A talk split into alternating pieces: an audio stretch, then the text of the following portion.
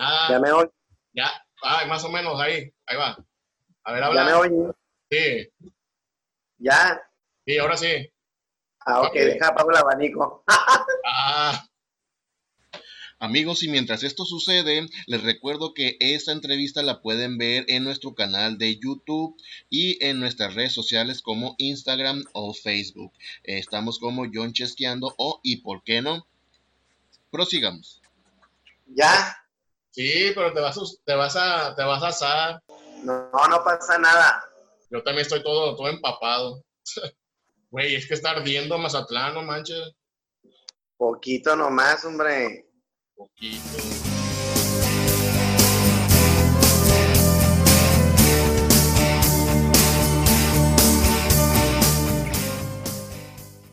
Hola amigos, bienvenidos a ¿Y por qué no? Hoy tenemos a una persona que ya tiene bastante tiempo, sí, bastante, desde 1994. Yo creo que muchos de ustedes todavía ni nacían.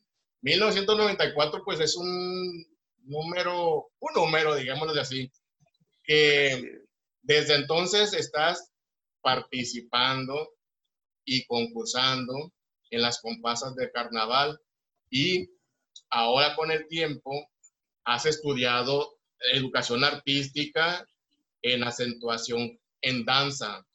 Sergio Burgueño, bienvenido. Vamos Gracias por este recibimiento. Estamos muy bien, gracias a Dios. acalorado. Aquí con algo de calor. Que la canícula está Está bastante fuerte y pues ni modo es lo que viene, apenas va empezando. Nos faltan, ¿qué? 39 días. Porque Oye, dura ¿no? 40. Quiere decir que desde 1994, alrededor de cuántos años tenías, 14, 13. Eh, tenía 13 años de edad cuando inicié en el Carnaval Internacional de Mazatlán. Sí, me inicié gracias a la maestra Lourdes Telles. Eh, inicié como cuerpo de baile, eh, siendo bailarín de los de allá de atrás. Eh, la maestra me dio la oportunidad y pues en aquel entonces las comparsas eran de 20 personas y pues le entramos, le entramos, estuvimos ahí en el año de el 94, estuvimos también con ella en 95 y 96 y posteriormente pues ya, ya no era por cuestiones de una calificación en la secundaria, porque así inicié. inicié porque quería puntos extras en la secundaria, pero eh, posteriormente, ya que le agarré el saborcito y acá y todo el rollo, pues empezamos nosotros, el grupo de, de bailarines de la secundaria, empezamos a buscar quién nos ensayara para hacer comparsas independientes, por llamarlo de alguna manera. Oye, entonces, las primeras comparsas eras parte de- del grupo de Lili Telles. Pero después, ¿cuándo fue cuando tú dijiste, yo voy a llevar mi propia comparsa ya como líder y voy a empezar a, competir? ¿Cuándo? Cuando, no, pues es que, cuando los maestros se me rajaron. No, fíjate, eh, en 1997, Yolanda Gómez, una maestra de jazz, nos hizo el favor de, de coreografiar nuestra comparsa. Eh, en el 99 lo hizo Citlali Reyes Castro.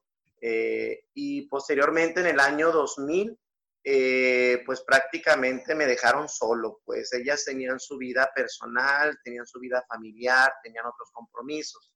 Y yo pensaba retirarme por completo de los carnavales, pero algo muy dentro de mí me hizo que me apasionara y recuerdo perfectamente que no sabíamos nada que hacer, no, no tenía nociones de yo dirigir una comparsa. Y Patricia Castillo, que coordinaba en aquel entonces el desfile de carnaval, eh, cuando todavía se llamaba Codetur, eh, nos dio la confianza y la oportunidad de hacerlo y lo hicimos muy bien. En el año 2000 fue cuando yo inicié con las coreografías ya mías y ganamos el primer lugar con una comparsa que se llamó Un Milenio de Aventuras. Fui en el 2000, pero eh, pues yo llegué a las comparsas contigo en el 2001, o sea, eras novato prácticamente, dirigiendo. Pues. Así es, sí, eh, me acuerdo que llegaste en la comparsa de juglares, que no sé si te acuerdas que ensayábamos en un estacionamiento y, y con lluvias y todo, y, y sí. Sí. fue, ser en el 2001 y continuamos en el 2002 con Pierrot, que fue una comparsa excepcional, la verdad que es una comparsa que yo recuerdo con eh, Así le dice a todos, así le dice a todos las comparsas. he visto en el Facebook que le pones ahí, esta es la mejor comparsa.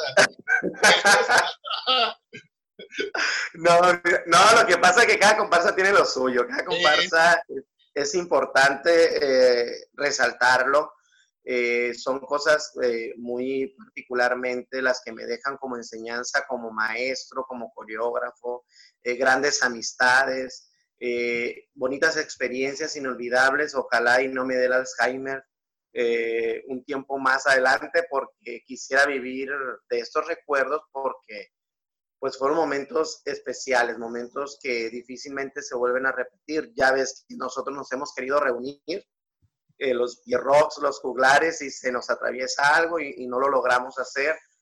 Pero es padre, los Pierrots, genial. Una comparsa extraordinaria. Oye, entonces, ¿cuántos años, ¿cuántos años tienes haciendo comparsas? Pues ya 25. 25. Y a partir de esto, te llevó a, a estudiar eh, la licenciatura y luego ser maestro o desde antes eras maestro o cómo estuvo el rollo ese? Fíjate que cuando yo inicié con mis comparsas, eh, una vecina recuerdo que me dijo, oye, dice, tú ensayas, ¿verdad? Y yo le digo, sí. Y también bailas, ¿verdad? Sí, le digo yo. Me dice, ¿no te gustaría ensayar a unos niños de una primaria de nueva creación? Me dijeron. Ok, le digo, pues de adelante.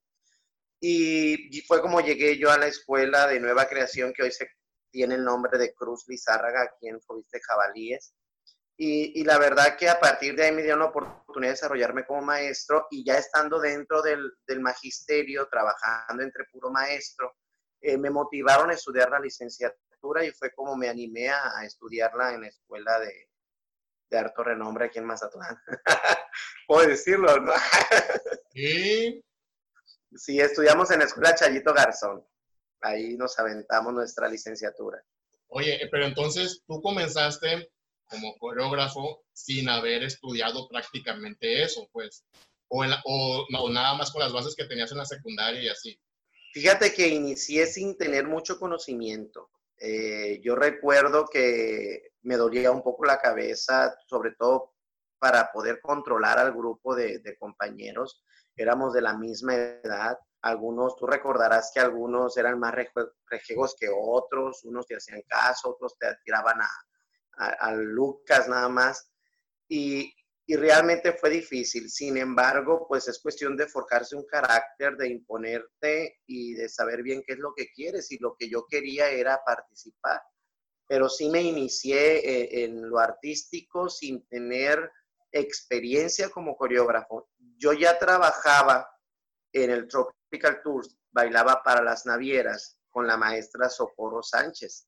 Eh, y lo que yo aprendí fue a través de, ella, a través de Citlali. Eh, Yolanda Gómez también me enseñó mucho, Lourdes Telles.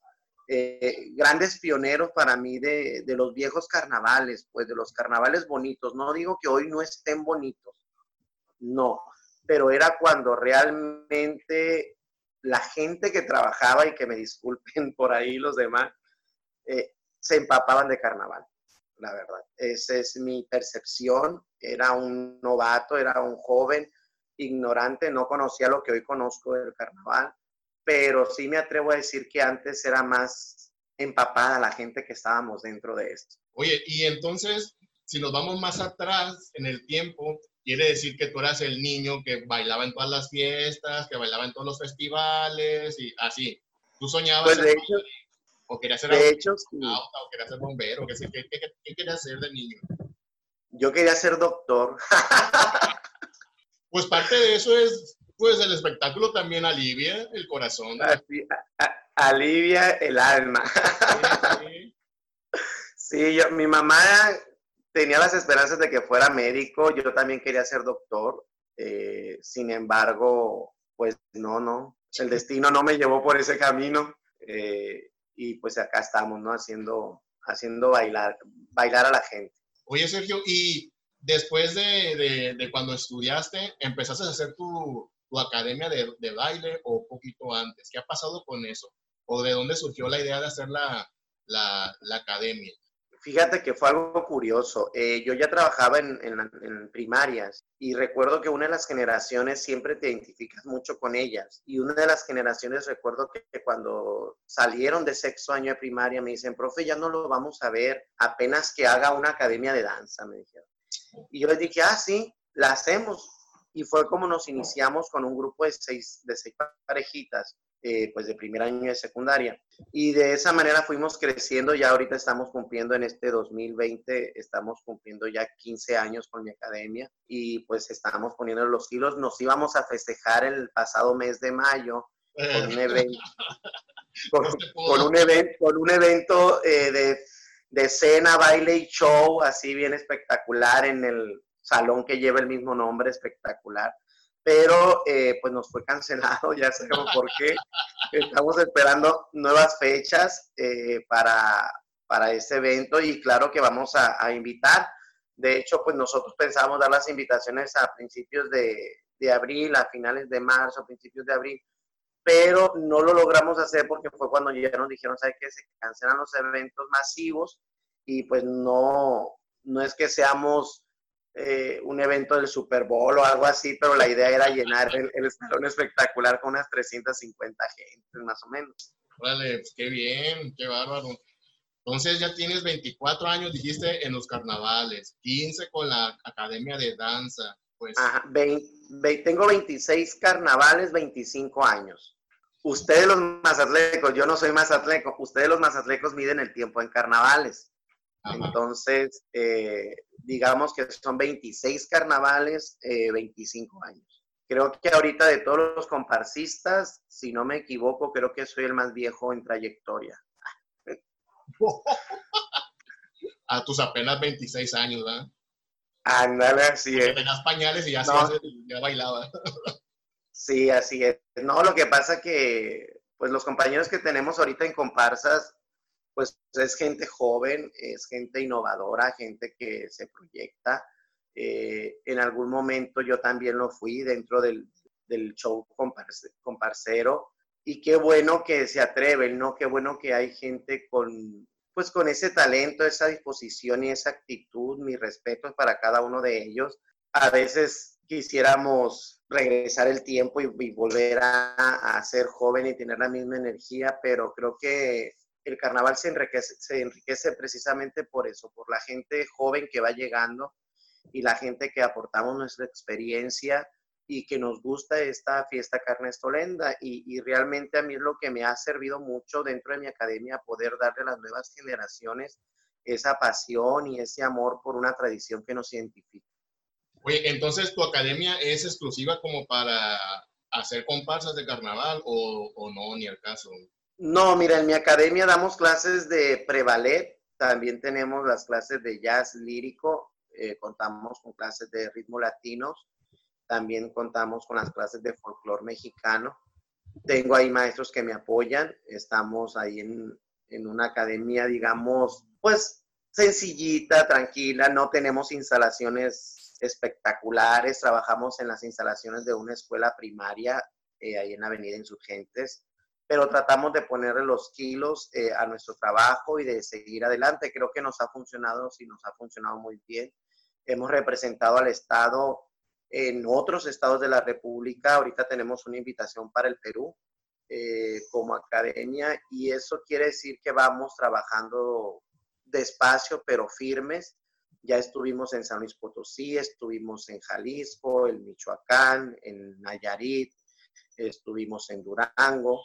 Eh, en Guanajuato. Entonces creo que poco a poco vamos, vamos a ir creciendo. No, no digo que es muy lento, al contrario, creo que es despacio, pero con paso firme y directo a lo que vamos, ¿no? Que es proyectar nuestro estado como, pues como debe de ser, con una cultura valga la redundancia, dentro de lo cultural, con tradiciones, donde podamos proyectar fiestas como la fiesta de la Taspana de San Javier, las fiestas Lloremes de allá del norte del estado, eh, las fiestas del sur, como viene siendo el carnaval de aquí de Mazatlán, entre otras cosas, ¿no? Pero esa es la idea. Oye, ¿y el próximo año va a haber carnaval o no? Vamos a ver. El próximo año va a haber carnaval.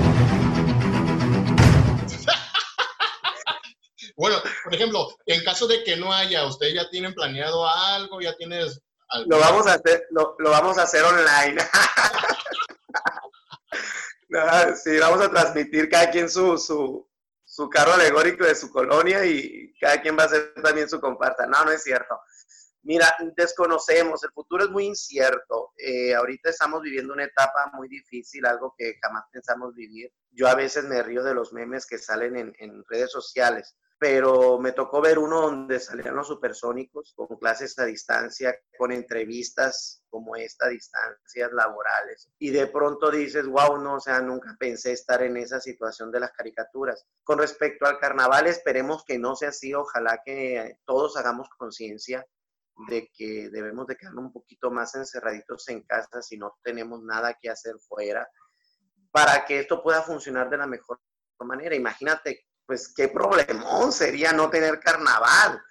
O sea, no tener el, carnaval de Mazatlán en el 2021 sería un problema enorme, económico, social, cultural, histórico, o sea, sería algo sorprendente, ¿no? Recordemos que se dice por ahí que en la historia la peste bubónica hubo, se suspendió dos o tres años, en la historia del carnaval, pero pues no pensábamos nosotros eh, hace 26 carnavales atrás que íbamos a estar en una situación parecida o, o, similar a ese entonces y mira aquí estamos, ojalá las cosas se arreglen, ojalá que sí haya carnaval, ojalá que nos permitan pues enriquecerlo de nuevo eh, con las comparsas que, que nos corresponde hacer. Oye, ¿y, ¿y qué, qué, planes tú, qué planes tienes tú para el futuro? No nomás como maestro o como, o como. O sea, bueno, sí, todo eso, pues tú, ¿qué, qué, qué planeas para el futuro? ¿Qué más viene para Sergio? Bueno, pues ahorita lo, lo que más quiero es ya tener las instalaciones básicas de, de mi academia, ya una academia más formal, ya con el historial que tenemos, creo que ya es necesario. Como un local. Eh, hacerlo. Tener un local, pero local propio, porque la renta está muy cara. Hacer más que nada, más que una escuela de licenciaturas artísticas, hacer una escuela que tenga acceso para la gente de escasos recursos. Eh, una escuela donde la gente pueda involucrarse en el arte a través de la música, de la plástica, de la literatura, del teatro, de la danza contemporánea, clásica, eh, folclórica, pero de un nivel pues más, más apegado a la gente de escasos recursos, porque sí es difícil a veces las colonias más alejadas del centro histórico, eh, trasladarse hasta el centro, hacer teatro, hacer danza, las cuotas son algo caritas a veces, sin contar que son dos, tres gentes las que van a ir, porque es la mamá, los dos hijos que tiene que llevar en el camión y todo el rollo, y sí, la idea es acercarles a ellos más hacia las orillas, una escuela que tenga, que tenga arte. Así que ya estás invitado para que seas el maestro de teatro. ah, pues ahorita hablamos. Oye, y respecto a tu historia personal y a tu experiencia que tú tienes, ¿qué le puedes decir a las personas que nos ven y nos escuchan acerca de esto, de no darse por vencido, de cumplir sus sueños, de cumplir sus metas? Más que nada, no hay que desesperarse. Eh, los tiempos de Dios son perfectos. Cada uno tenemos nuestro tiempo, nuestra etapa. Yo lo único que les puedo decir es que tengan confianza en sí mismos, que fijen bien sus metas, que vayan de peldaño a peldaño, subiendo la escalera del éxito, que nunca es tarde, siempre hay tiempo para todo, hay tiempo para los amigos, la familia y para lograr los sueños. Entonces, si te fijas esa meta y la tienes bien clara, creo que lo vas a lograr. No hay ningún impedimento más fuerte que tú mismo y, realmente es necesario que confíes en ti, que tengas la seguridad en ti mismo y que te des cuenta de lo mucho que eres capaz de hacer. Ese sería mi, mi consejo para ellos. Muy bien, miren amigos, eh, Sergio Burgueño, pues ya nos contó que tiene muchísimos años bailando en las comparsas de carnaval, no nomás bailando, sino estando al frente, siendo el líder. Y ahora tiene su academia de danza. Eh, claro que él empezó sin, pues sin saber tal vez, sin tener conocimiento de una escuela, pero pues no se quedó ahí. Eh, tuvo que estudiar y tuvo que... ¿Cuántos años estudiaste la licenciatura? ¿Cinco, cuatro? Eh, fue una licenciatura de cinco años y ya ahorita estamos terminando la maestría. Hoy, este, nos vamos a aventar, si Dios quiere, el doctorado, vamos por más. no, no, no, está súper bien, pues, o sea, no hay que quedarnos estancados, no hay que quedarnos pensando que ya sabemos todo. Nunca, nunca es tarde para seguir preparándonos y continuar aprendiendo y, y abriendo nuestros horizontes, ¿no, Sergio? Así es, siempre hay que ampliar nuestro panorama, eh, enriquecernos, conocer, estar abiertos a aprender, porque siempre se aprende algo nuevo y algo diferente que nos pueda servir en el futuro, en este momento, el día de mañana, no sabemos, pero siempre hay que aprender cosas buenas. Eh, estar en constante capacitación, preparación, eh, enriqueciendo tu persona, tu intelecto, creo yo que te ayuda muchísimo, sobre todo para alejarte de malos vicios, eh, de situaciones muy problemáticas que puedan truncar tu vida y precisamente tus sueños. Entonces, existen mil y un formas de hacer las cosas y una de ellas es capacitándote y confiando plenamente en ti. Oye, Sergio, y tú que eres maestro de, artística, ¿qué importancia tiene el arte en la educación para ti? El arte es la parte socioemocional de las personas.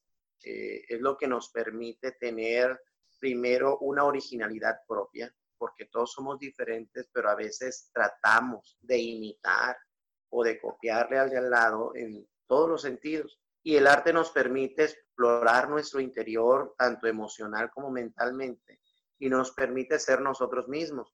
Nos ayuda sobre todo a socializar, a identificarnos, a que la gente nos identifique, a que podamos tener la facilidad de palabra, desenvolver en una sociedad que hoy en día está siendo pues cada día más cabizbaja en cuestión de diálogos. Eh, yo me doy cuenta, retomando las comparsas, por ejemplo, los muchachos hoy en día poco se expresan facialmente, tienen poca expresión en, su físico, en su persona, en su diálogo, porque estamos atrás de un WhatsApp, atrás de un Messenger, de un juego de Nintendo, de video, eh, donde solamente los emojis nos indican qué es lo que estamos expresando, pero al momento de querer, no sé, mostrar el sentimiento de amor, de llanto, de coraje, se nos complica bastante. ¿Por qué? Porque pues no estamos acostumbrados a, vivirlo de, manera directa.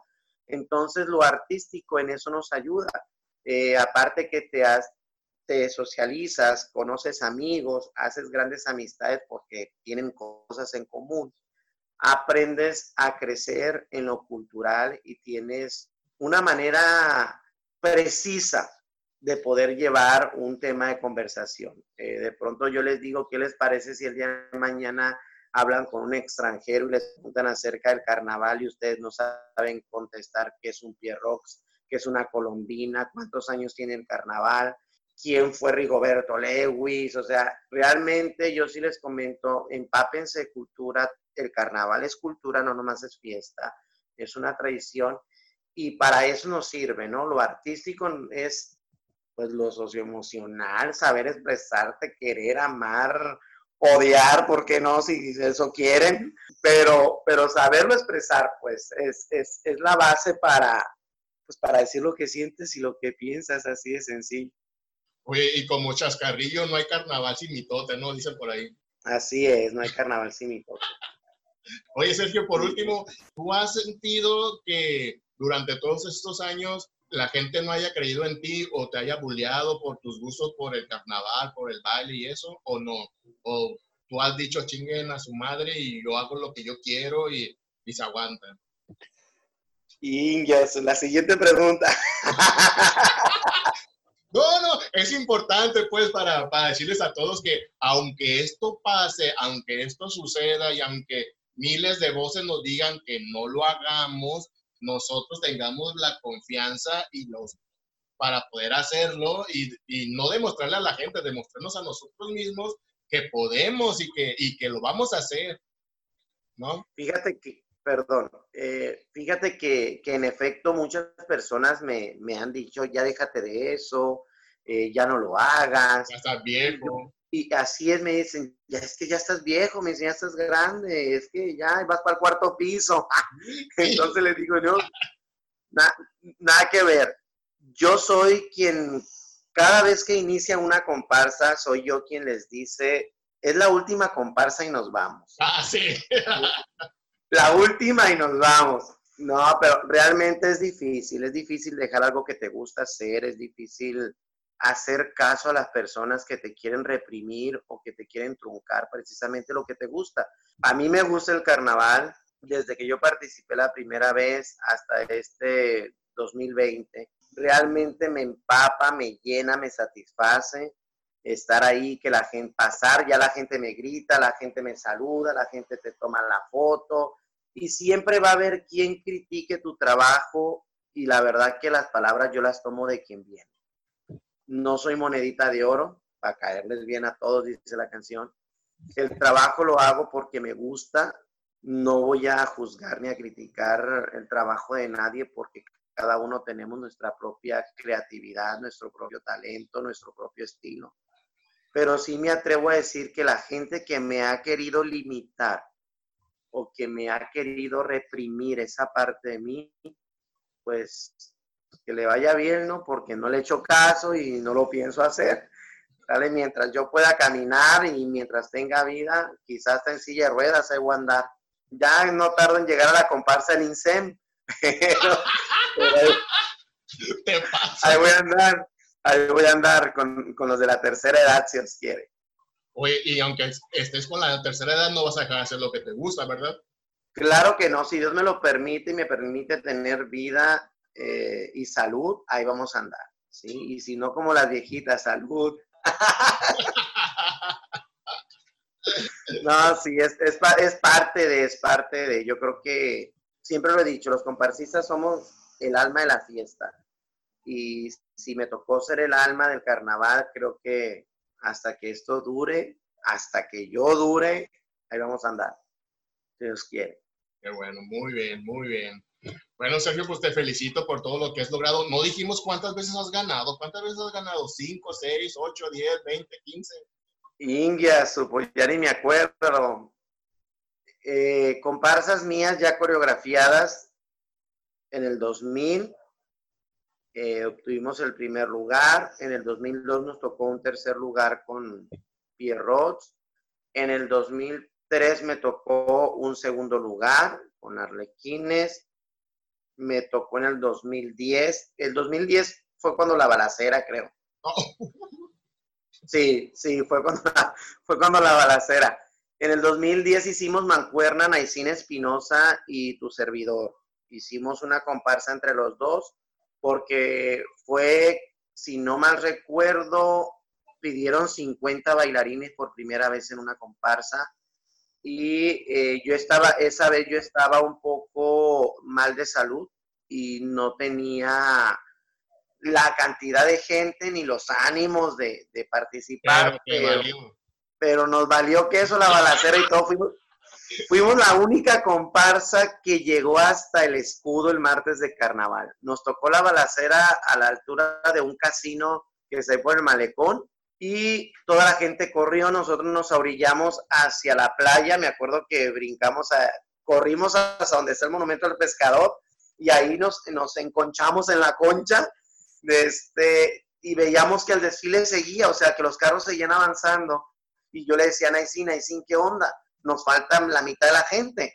Ahorita los busco, me dicen, sin yo los voy a buscar y tú llévate los muchachos, ahorita te alcanzo porque el desfile sigue y nos van a descalificar.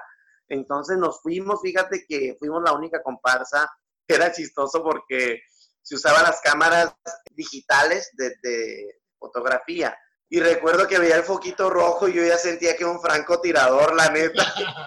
y así, yo, yo, yo queriendo proteger a todos los muchachos, pero no dejamos de bailar y por unanimidad y defender la fiesta del carnaval en el 2010, eh, a Naicín Espinosa y a mí nos dieron el primer lugar de comparsas. O sea, les valió Este, eso la balacera prácticamente. Sí, sí, o sea, pues total, ya estamos ahí. Pues sí. Siempre lo he dicho. Na- fíjate que Na- Naicín y yo siempre hemos- lo hemos dicho, vamos a morir haciendo lo que nos gusta. Ella, ella empezó en carnavales arriba de los carros alegóricos y un día que me tocó ya platicar bien con ella porque no éramos amigos, le dije, ¿sabes qué vieja? Bájate, está mejor aquí abajo. Y, y se vino las comparsas y hasta la fecha no quiso regresar a los carros alegóricos. ¿eh? Es que lo que se vive abajo es mejor que allá arriba. Sí, Y tú lo debes de saber. sí, mucha pasión, mucha, mucha adrenalina, muchas cosas. que Así es.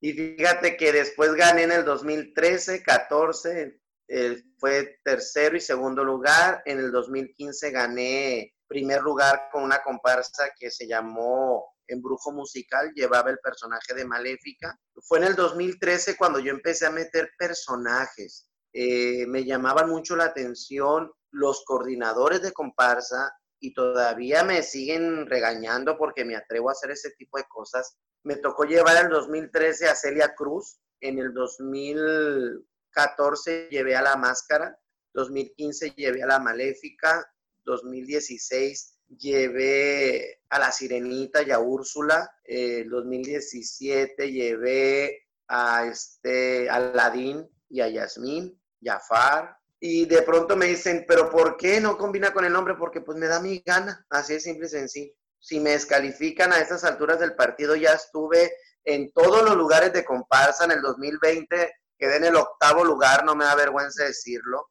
Eh, pues sí, es que dicen, te enojaste. Sí me enojé, la neta sí me enojé porque no gané, porque se me hizo una pendejada por lo que había ganado la comparsa ganadora y sí lo externo, porque lo dije en su momento y lo digo unas veces que me lo preguntan o que se presta. Cortas esta, no es cierto. Este, no, la verdad sí me molesté porque hubo ciertos criterios que no se iban a evaluar y que a final de cuentas fueron los que se evaluaron para que ganaran. Entonces, pero aún así reconozco el trabajo de, de, los comparsistas, de los compañeros que participaron. Nunca se puede ganar la misma persona, eso sí lo sé. Y te digo, ya me da igual, lo hago porque quiero, porque me gusta, porque me encanta. Si cultura está de acuerdo, no está de acuerdo, ese no es mi problema. A la gente le gusta y eso es lo que a mí me apasiona. Y si algún día me cierran las puertas en cultura, no hay ningún problema. Yo las vuelvo a abrir. Muy bien. Pues, sí, existe, existen mil y un maneras de hacer las cosas. No hay carnaval sin mitote. Así, así es, así es. Así que vamos, vamos a esperar. El, do- el, el 2021 quiero ser el rey de la alegría. ¡Ah! Virtual. ¿Eh? ¿Virtual o qué? Ah, no, pues Yo- 2020. sí, virtual, vir- va a, ser, va, va a ser virtual, va a ser virtual. Sí, Bueno. para, para hacer algo nuevo y diferente. Oye, Sergio, ¿y algo que quieras decir ya para finalizar? Algo que tú quieras, no sé. Antes que nada, agradecerte, Franco, por, por tu tiempo, por tomarme en cuenta para esta entrevista. Eh, la verdad te lo agradezco infinitamente. Ojalá que sigas teniendo el éxito que has tenido hasta ahora con cada uno de tus personajes eh, en el teatro, que sé que te apasiona y te gusta mucho.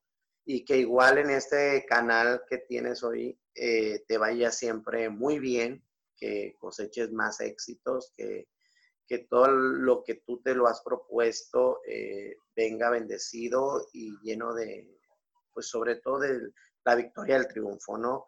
Es difícil a veces estar de atrás de una cámara, ideando, pensando, creando personajes, eh, cultivando cada uno de sus, de la psicología, de su, de su característica. Y yo he aprendido a apreciar y a reconocer tu talento eh, desde siempre eh, tus dibujos, tu facilidad para los cómics, que también sé que lo haces muy bien, tus redacciones en el, periódico, todo eso la verdad me hace sentir orgulloso porque siempre digo que los triunfos de mis amigos serán también mis triunfos y los míos son de ellos. Y pues muchas gracias, gracias por este espacio, por estos minutos, por estos recuerdos que, me hiciste atraer eh, y traer de nuevo a mi vida. Eh, y pues a la gente agradecerle que se haya tomado el tiempo para escucharnos, eh, no sé, reírse un rato, a lo mejor enojarse, no sé, eh, vernos y apagarnos. no, no creo que nos hayan... Eh, ándale, no creo que nos hayan apagado porque esto es polémica y a todo dar, ¿eh? Este, pero, pero sí, muchas gracias a la gente que, que te visita en tu canal. Ojalá lo sigan haciendo, eh, que te sigan apoyando. es parte de, de lo que más te hace sentir a ti a gusto, cómodo y la verdad sé que te va a ir muy bien. Gracias. Eh, no me quiero despedir porque dije que la iba a mencionar, porque le dije que me ibas a entrevistar. Ah, y me dijo, me mandas un saludo. A ver si sabes a quién. Um, um, a la maestra Marisela. A Marisela. me dijo, me extraño me mandan un saludo, dice, porque ya tengo muchos que no los veo juntos, a ver si me toca verlos. Así que un saludo a Marisela. Eh, Eufrasio. La verdad que, mande. Marisela Eufrasio, la maestra. Marisela Eufrasio, así es, Marisela Eufrasio. Y pues sería todo, Franco, muchas gracias, de verdad. Oye, Sergio, pues también muchas gracias a ti, también por, por contagiarnos esa alegría y esa pasión en el carnaval. Eh, pues nunca lo hablamos porque pues la vida nos lleva por diferentes rumbos, ¿verdad? Y aparte pues estábamos muy jóvenes en aquel entonces. Yo tenía como unos 10 o menos. este, por allá por el 2001, que yo tenía como 16 años y que participé con, contigo. Sí, pues me acuerdo que yo tenía, yo iba a cumplir los 17. yo tenía 16. Oye, pues qué bueno que sigas con, tu academia, qué bueno que sigas haciendo lo que se te pegue a la gana y no hay que dejar esa pasión, que hay que seguir haciendo las cosas. Y pues te agradezco, muchas gracias y este, hice señal de teléfono, no crean que hice así, hice señal de teléfono. Sí, sí, sí, sí. Hay que, eh, llamarle a la maestra Marisela y nos ponemos de acuerdo. Así es. Hay que hablar los tres juntos. Sí, al teléfono. Ah, sí, claro que sí. muy pronto. Claro que sí, muchas gracias. Cuídate mucho. Hasta luego. Un abrazo. Y de ese Igual. sueño nunca quiero despertar. Por eso nunca, ya nunca quiero dejar de soñar.